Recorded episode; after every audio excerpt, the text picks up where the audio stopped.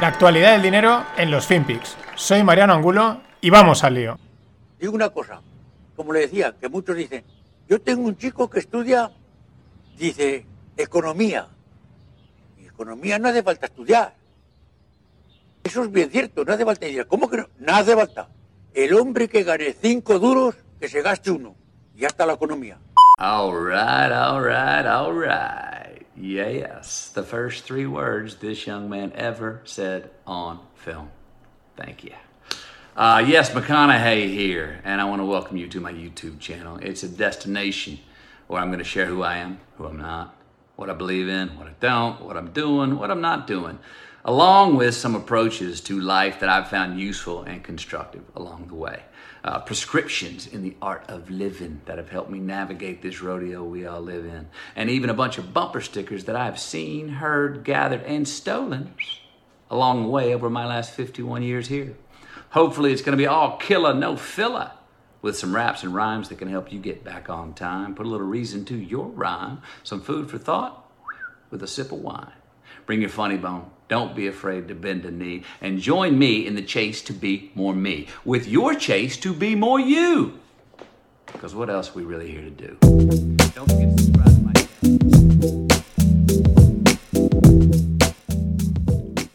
Hola, no financieros. Aquí tenéis a McConaughey. ¿Lo habéis oído? Con ese puro acento tejano, con ese flow. Que si The Art of Living, que si en este rodeo we are living, en fin, que el tío ha estrenado canal de YouTube y como este tío mola bastante, yo creo que se ha destapado también desde hace unos años como un gran actor, pues ¿por qué no ponerlo para cerrar la semana? En fin, no me sale, no sé silbar, esto truquito. También con el rollete así, con el flow y con, digamos, la chulería así que se puede intuir un poco tejana, ¿no? Este tirados para adelante, pues a ese estilo están los grandes bancos americanos. Pero mucho ojo siempre, Goldman Sachs pronostica el mayor déficit de cobre en 10 años para este 2021.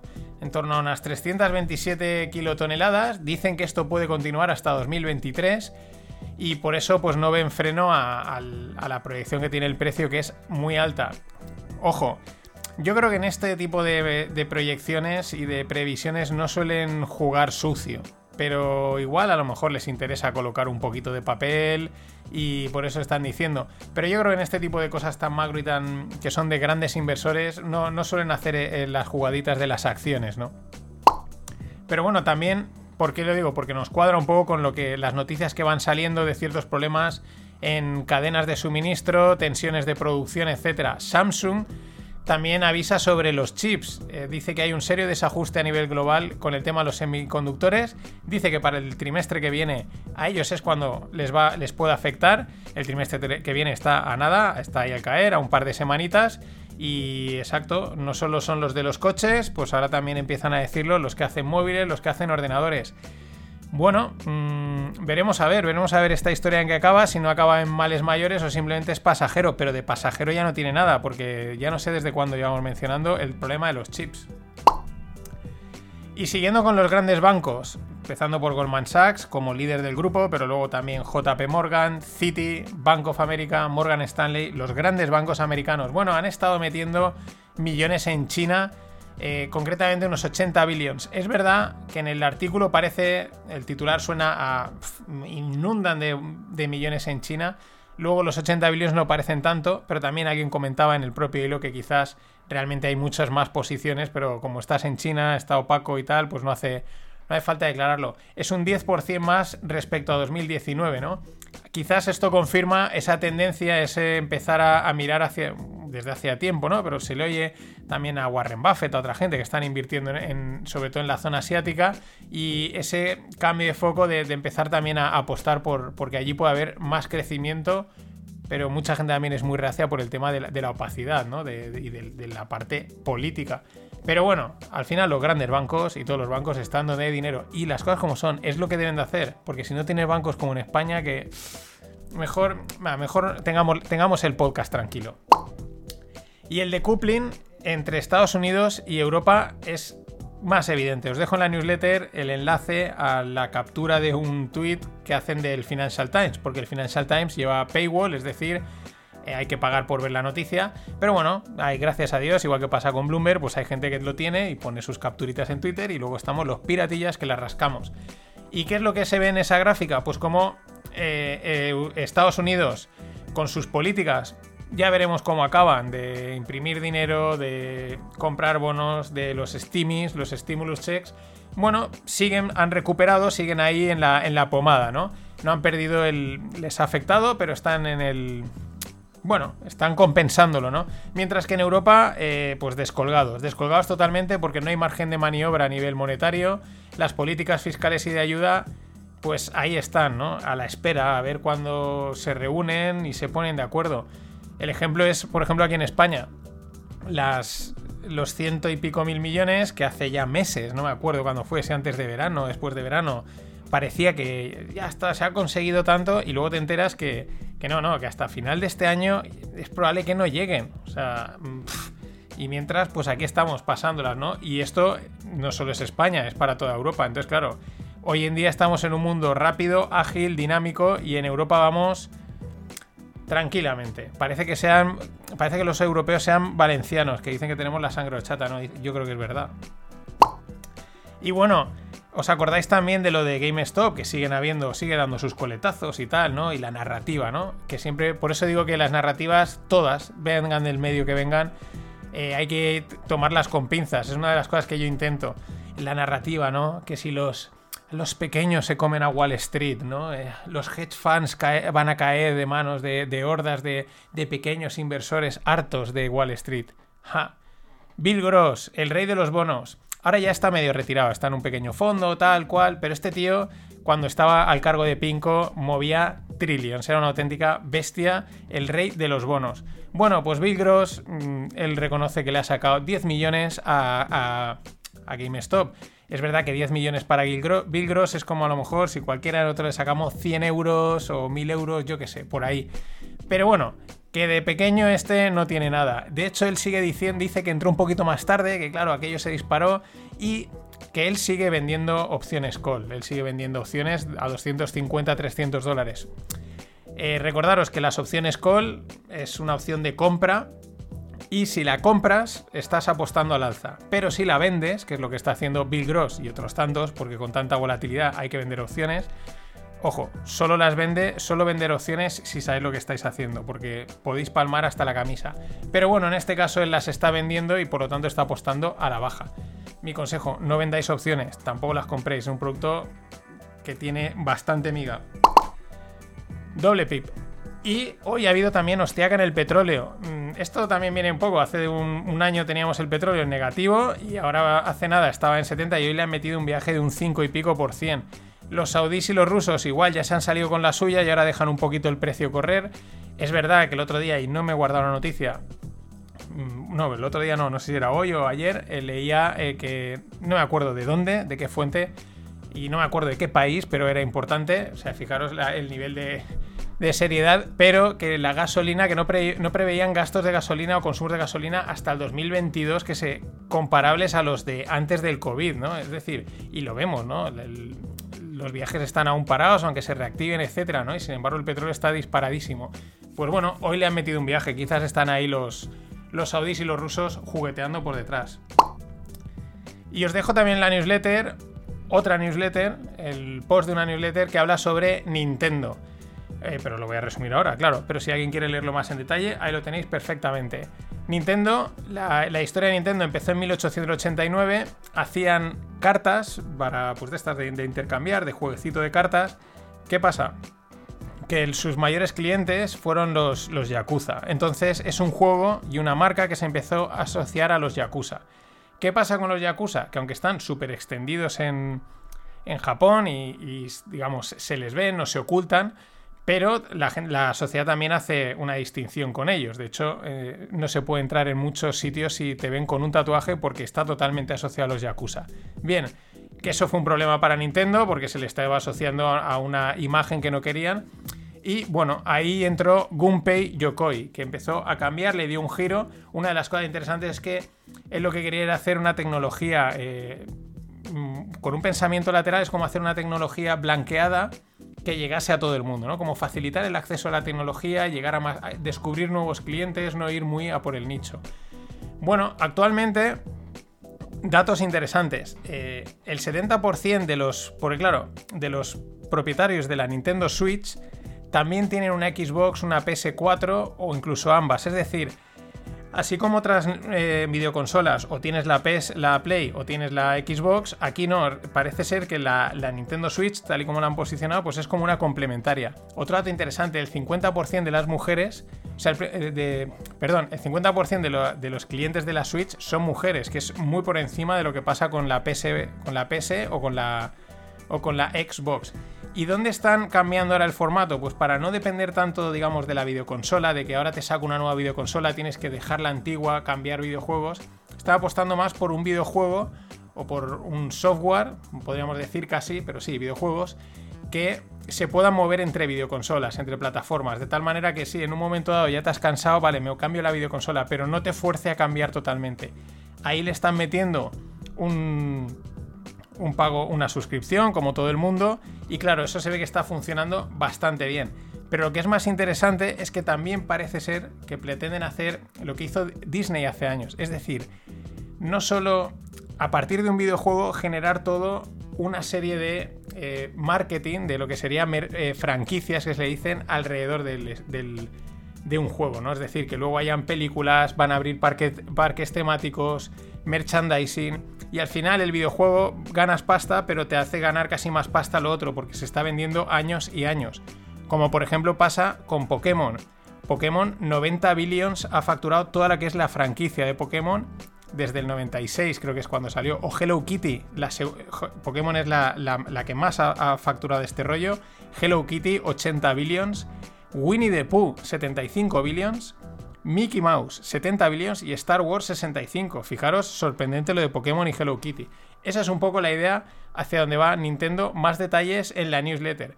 Para cerrar, una frase que resume la cultura Nintendo de uno de sus, de sus gestores, Miyamoto, dice, un videojuego que va con retraso es eventualmente bueno.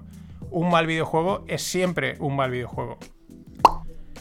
Y los que están también, está hablando de pasado, presente, futuro de Nintendo, pues mm, Telefónica, es que es un dato, esto me he enterado y me llama mucho la atención. Telefónica lanzó en septiembre un e-commerce para comprar móviles, televisores, llamado tu.com. Sí, tu.com.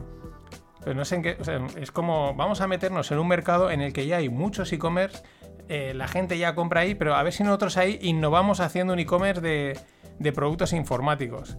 Luego dicen que es que como no te vas a meter con Telefónica, ves que este tipo de gestos llaman mucho la atención. Por lo menos últimamente están vendiendo eh, activos y reduciendo deuda. Y otra reflexión, 60 euros por ser jardinero en Minecraft. Es una noticia, el mayor portal de jardineros y cuestiones relacionadas con los jardines de Reino Unido llamado Watchshed eh, ha publicado esta oferta para Minecraft. Y bueno, pues ahí está. Eh, parece ser que hay gente que empiezan a tener bastante negocio y necesitan subcontratar. Y la reflexión es la siguiente. vamos hacia un mundo en el que la automatización está por todos lados, no solo a nivel de robótica, de procesos más físicos, sino cualquiera que estéis en internet, os metáis un poco, trabajéis en él, sabréis la cantidad de bots, de programas que automatizan, te hacen mil cosas eh, sin darte cuenta. Con lo cual está siempre la narrativa de ah, esto nos va a quitar trabajo, pero luego también la historia dice que al final se acaba generando por otras partes muchísimos más trabajos, muchísimos más. Nadie pensaba hace unos años que influencer sería un trabajo, aunque pueda sonar a chiste, o otros tantos que puedan haber hoy en día. Incluso igual me estás oyendo y tú tienes un trabajo que hace 10 años no existía. Y este pueden ser igual trabajos, en un mundo en el que haya más tiempo libre, más tiempo dedicado a, a, crear ocio, a entretener, a crear contenido. Eso que habéis oído es un petardo, porque estaríamos en fallas en Valencia en un mundo en el que hay que crear más contenido, más mm, entretener a la gente, pues igual este tipo de trabajos virtuales pueden que sean una realidad, aunque ahora no suenen a chino. Ser un experto en jardinería virtual. Vete tú a saber. ¿Por qué no? Why not?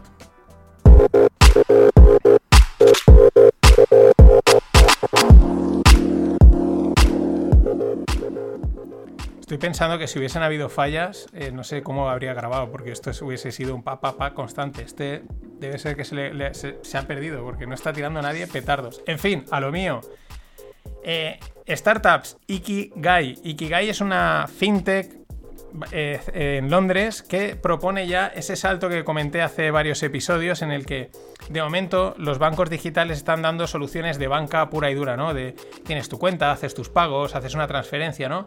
Pero queda todo un recorrido muy amplio, un, margen de, de negocio en la parte de inversiones, de banca de empresas, etcétera. Pues este Ikigai parece que ya salen muy centrados en, esa parte de dar servicio fintech y aparte lo que se llama wealth tech, es decir, la parte de las inversiones. Y diréis, yo ya tengo algún banco online que manejo inversiones. Sí, pero ellos van un paso más allá en asesoramiento, todo totalmente integrado. Es decir, ese saltito más que iremos viendo, iremos viendo muchas más propuestas, incluso también en el lado de las, de las empresas, de la barca corporativa desde un lado digital. Ya hay alguna cosita pero veremos más. Y en el mundo blockchain, otro gran banco, Morgan Stanley. Morgan Stanley va a permitir a sus clientes, eh, bueno, les ofrece unos fondos en Bitcoin a sus, a sus clientes. Ojo, clientes de mucha pasta. Ojo, que esto me hace mucha gracia porque, y esto es importante en el tema de las narrativas de Bitcoin, porque hay que leer al final la noticia en diferentes, eh, en diferentes sitios porque siempre van ahí se comen a veces frases interesantes. Frase interesante como esta que he encontrado. Claro, todo el mundo, wow, es que Morgan Stanley, tal, tal, tal. Al final, repito, esta gente lo que quiere es comisionar. Todos mis clientes me piden Bitcoin, yo te vendo porque yo comisiono. Pero es interesante también que dice, permitirá a sus clientes con una tolerancia agresiva al riesgo y con mínimo 2 millones de euros comprar Bitcoin. Este, este, esta frase es interesante. Tolerancia agresiva al riesgo. En fin, hay que estar atentos a este tipo de cosas siempre.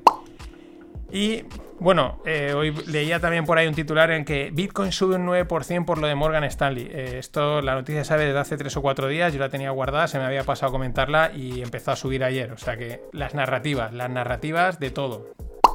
También, por ejemplo, el otro día eh, Howard Marks, el mítico inversor, decía que él hace un par de años, cuando habló mal de Bitcoin, pues que se lanzó un poco a la piscina, no, no tenía ni idea de lo que hablaba, y que ahora pues quizás lo ve con otros ojos, que bueno, que quizás esté bastante bien con el tema de la impresión de deuda, de dinero, eso le hace dudar un poco, pero el tío dice, bueno, yo estoy tranquilo, como él, no va, él de momento no ha dicho que vaya a comprar, dice, yo estoy tranquilo porque dice, como mi hijo tiene un montón, pues bueno, eh, estoy como cubierto en ese lado, un poquito como le, pata, como le pasa a Peter Schiff, ¿no? Juegan en los dos lados.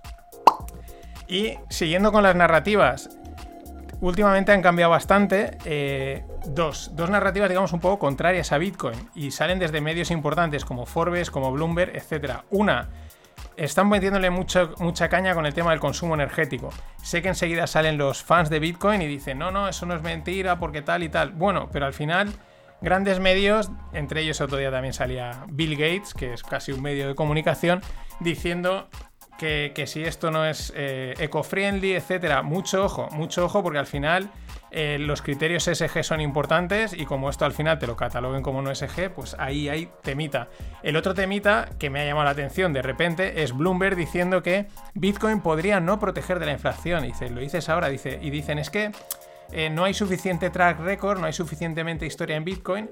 Es decir, esto, esto era evidente, esto es mega evidente, yo creo que lo he dicho alguna vez si no tienes bastante, si no has vivido un periodo de inflación, ¿cómo sabes si proteges contra la inflación? No, es que esto en teoría. Pero lo curioso es que ahora lo empiezan a decir. ¿Por qué? Porque ha habido un periodo bajista y entonces los, medios de comunicación adaptan sus titulares a lo que va pegando. Entonces ahora les interesa esto o quizás los grandes bancos le dicen, oye, cálmame el precio, intenta calmármelo porque nosotros queremos entrar más barato. Vete tú a saber. Esto es un circo. Y bueno, conmemorando, seguimos conmemorando los 500 años del viaje de Magallanes. Se me pasó otro día, 16 de marzo. La expedición de Magallanes llegaba a las Islas Filipinas. Primero fueron a Suluán, descansaron unas horas y de ahí se fueron a, eh, a Homon Hon, otra pequeña isla del Samar Oriental. Y ahí los barcos del Rajá Colambu, eh, que los estaban siguiendo, fueron detrás de ellos hasta Cebú. Pero esto ya entrado en abril os lo contaré. Rogle, espero que os guste. A mí me molo mucho, como todos, pero este es distinto. Yo creo que igual también os sorprende. Y si no, nos vemos en el fin de pod con, eh, con metales y energía. Y si no, la semana que viene, última semana antes del parón de Semana Santa. Pasadlo bien. always look on the bright side of life. Always look on the light side of life.